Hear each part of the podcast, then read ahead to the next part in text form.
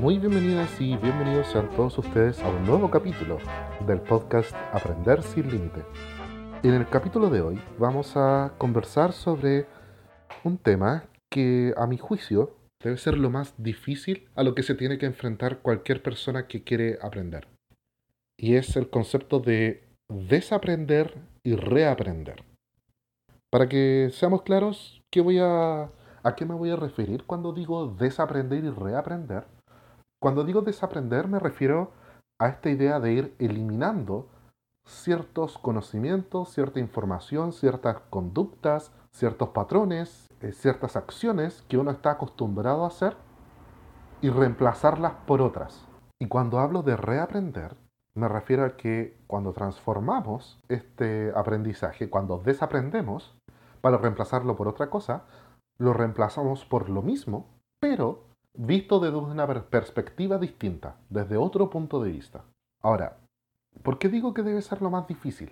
Por ejemplo, no sé si alguno de ustedes aprendió a andar en bicicleta cuando era más niño eh, con rueditas de apoyo, ¿cierto? Con las rueditas que ayudaba a andar en bicicleta para no caerse, para mantener el, el balance. En algún momento le tuvimos que sacar esas rueditas a la bicicleta, ¿cierto?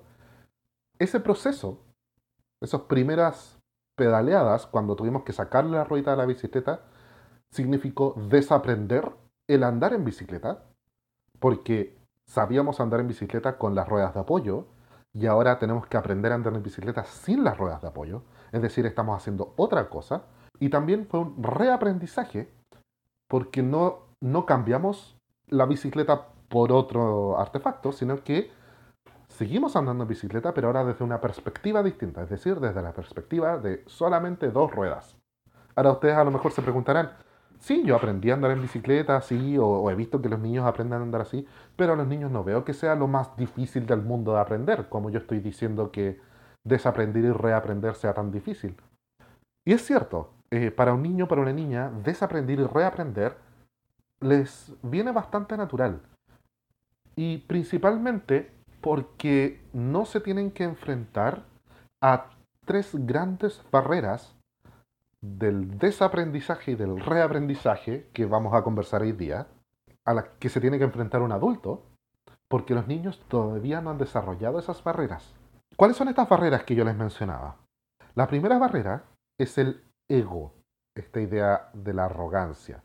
Y muchos de ustedes pensarán, no, pero yo no soy arrogante. Está bien, no estoy diciendo que seas arrogante para para dificultar el aprendizaje o el nuevo aprendizaje. ¿A qué me refiero con este ego? Lo voy a explicar de la siguiente forma.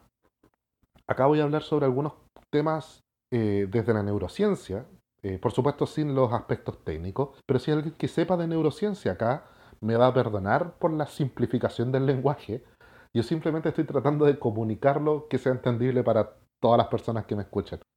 Nuestro cerebro, nuestra mente, en relación al aprendizaje, puede tomar uno de dos estados. O bien adquiere el estado de aprendiz, nuestro cerebro en estado de aprendizaje, en donde nuestro cerebro está completamente abierto a nuevas experiencias, a nuevos conocimientos, a nueva información, a nuevas actitudes, a nuevos, a nuevos comportamientos, etc. En ese estado nuestro cerebro está completamente dispuesto a recibir del medio o de quien sea que le esté enseñando para poder integrar estos conocimientos y hacerlos parte de sí mismos.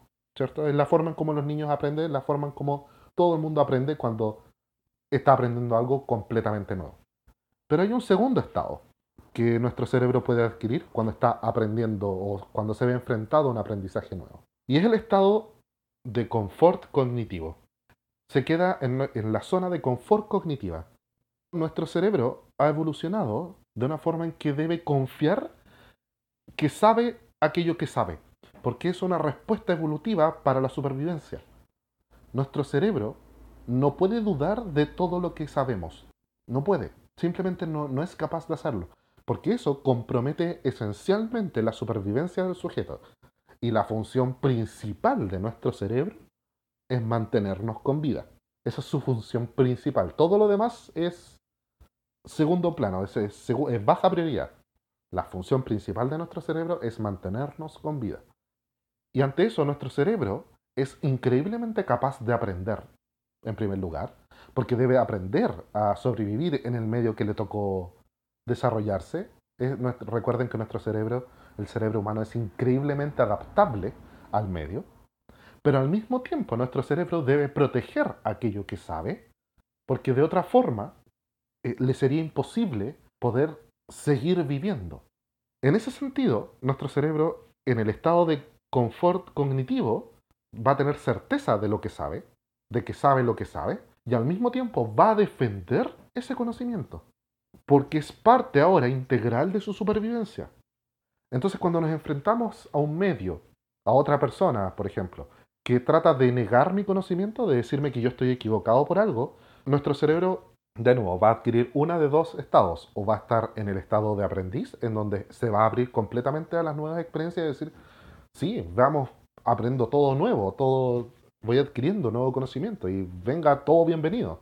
O va a adquirir este estado, que es el estado de defender aquello que sabe, porque de eso depende su supervivencia. Entonces va a levantar defensas en contra de aquello que está cuestionando, que está poniendo en peligro el conocimiento que yo ya tengo. Y esto es para todo ámbito de cosas. Esto funciona en todos los ámbitos. Ya nuestro cerebro funciona así. Entonces, por eso es tan difícil enseñarle a una persona adulta algo que debía haber aprendido cuando era pequeño. Por ejemplo, matemática. Yo sé que soy reiterativo con el tema de la matemática, pero yo soy profe de matemática, así que déjenme, es mi ejemplo. es de lo que mejor tengo ejemplos. Es mucho más difícil enseñarle matemática a alguien adulto que a un niño. Si a mí me preguntaran, ¿qué es más difícil? ¿Enseñarle cálculo diferencial a un niño de sexto básico? ¿O enseñarle suma de fracciones con distinto denominador a un adulto de 40 años? Y yo 100 de 100 veces voy a decir, prefiero enseñarle cálculo diferencial al niño de sexto básico. Porque creo que va a ser más fácil. Y eso es principalmente porque es mucho más probable que ese niño de sexto básico todavía no haya desarrollado la barrera del ego que yo les estoy mencionando. Esta defensa de mi conocimiento. Porque yo sé que un niño de sexto básico no sabe cálculo diferencial. Las probabilidades de eso es muy, muy baja. Y yo sé que el adulto de 40 años ya pasó en algún momento de su vida por el aprendizaje de suma y, eh, de suma y resta de fracciones con distinto denominador. Y yo sé que más de algunos se está preguntando, ¿y eso qué era? ¿Qué significa? Ya, a eso me refiero. Lo, vieron y ya no tienen ni idea, pero saben que tienen una noción. Entonces, esa misma noción va a interferir. Porque su cerebro va a decir, yo ya sé de esto, déjame aquí con mi conocimiento tranquilito.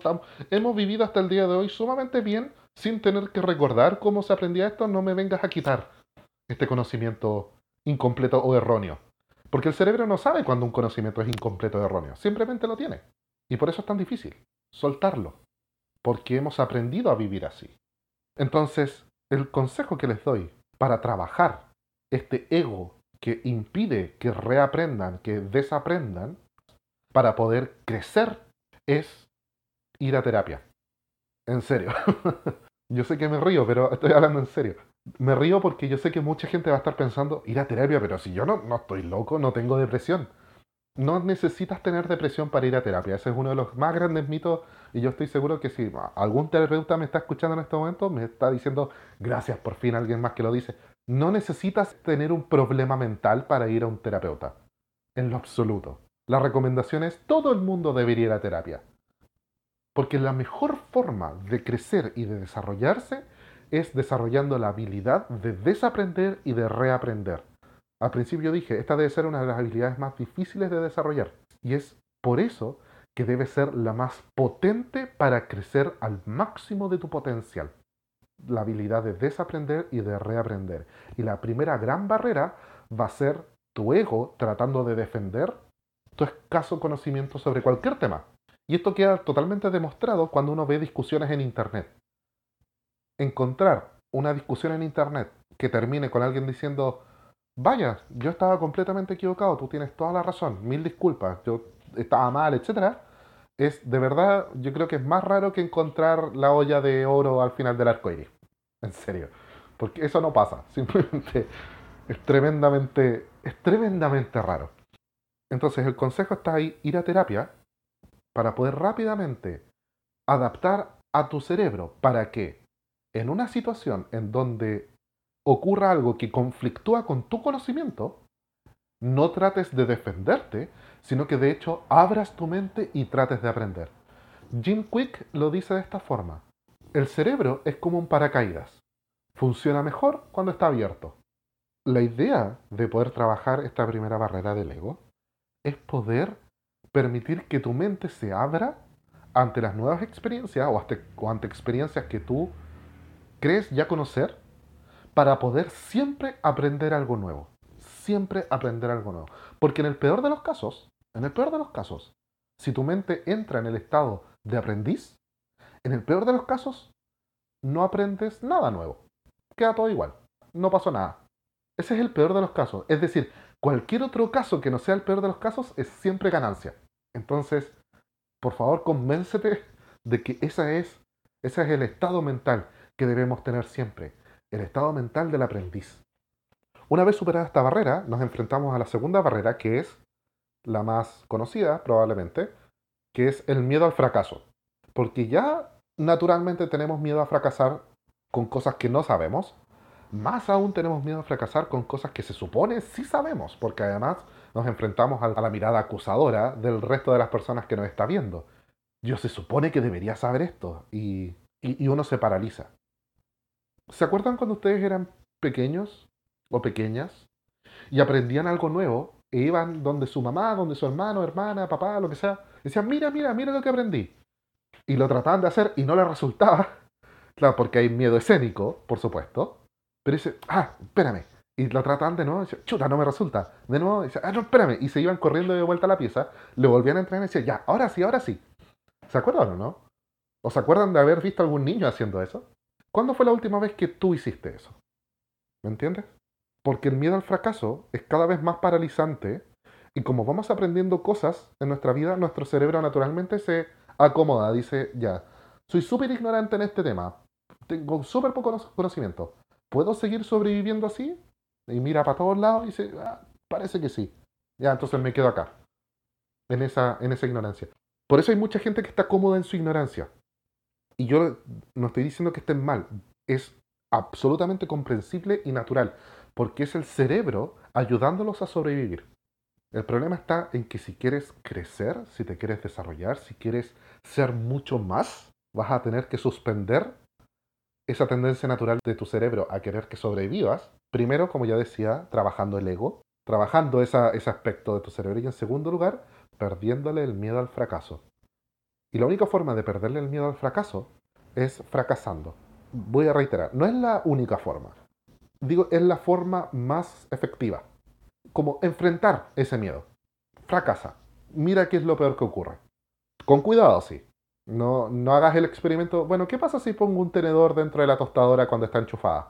Vamos a fracasar en este experimento. No, ya, por favor, tengan cuidado. Midan sus riesgos, por supuesto.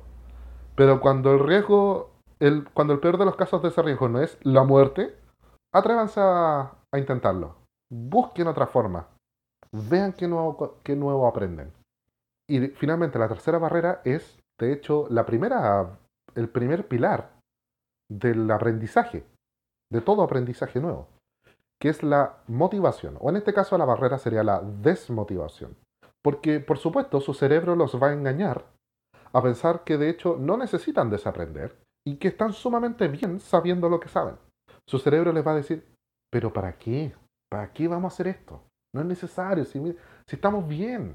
En muchos casos ustedes van a saber conscientemente que no es así, pero su mente los va a estar tirando a no hacer las cosas. Entonces, la barrera de la desmotivación se supera de la misma forma en cómo se construye el pilar de la motivación, que es busca tu por qué. ¿Por qué necesitas desaprender o reaprender algo? ¿Por qué? Internamente, para ti, para ti mismo, para ti misma. ¿Qué te motiva? ¿Qué te llevó a conscientemente decir, necesito revertir este conocimiento? O simplemente decir, necesito evaluarme, necesito observarme. ¿Qué actitudes, qué conductas, qué acciones estoy cometiendo que debería estar realizando de mucha mejor forma. ¿De qué manera puedo crecer en estos ámbitos? A lo mejor tu motivación puede ser, ¿de qué manera puedo ser más justo más cariñoso, más amable con las personas que me rodean. Puede ser que mis actitudes, que mis comportamientos no hagan justicia por cómo el resto me trata a mí. Y quiero ser mejor para ellos. O ni siquiera, ni siquiera involucremos al resto. Ah, piensa por ti. A lo mejor tu motivación debería ser, me merezco más de mí mismo. Me merezco más de mí misma. Debo ser capaz de más. Soy capaz de más. Me merezco una, una mejor versión de mí mismo. A lo mejor esa puede ser tu motivación. Y si esa es así, entonces esa va a ser la última barrera que vas a tener que superar. Y una vez la hayas superado, estás en absolutas condiciones de empezar a desaprender y reaprender y crecer y desarrollar al máximo todo tu potencial.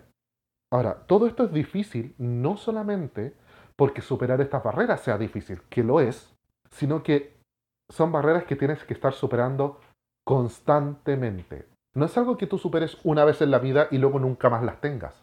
Cada vez que se presente un aprendizaje nuevo, cada vez que se presente un conflicto cognitivo en tu vida, esas barreras van a aparecer.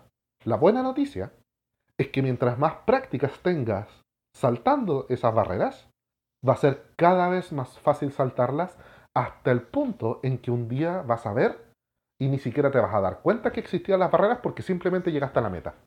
Y si algún día llegas a verte así, o cercana a esa meta, o cercano a esa meta, felicítate.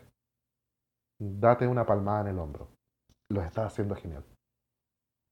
Me encantaría poder saber cuáles han sido sus experiencias, eh, ya sea transformadoras o de éxitos o de fracasos, sobre todo de fracasos. Me encantaría también saber cómo lo han vivido ustedes.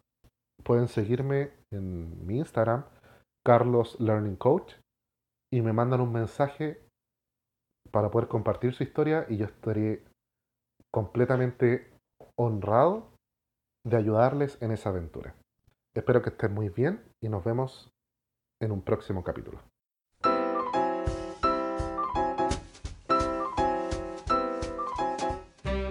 Si quieres aprender más sobre cómo entrenar tu mente y desarrollar tu capacidad de aprendizaje y de memoria, puedes seguirme en mi Instagram, Carlos Learning Coach, y puedes seguir los capítulos de este podcast que sale todos los viernes a la misma hora. Espero que estén muy bien.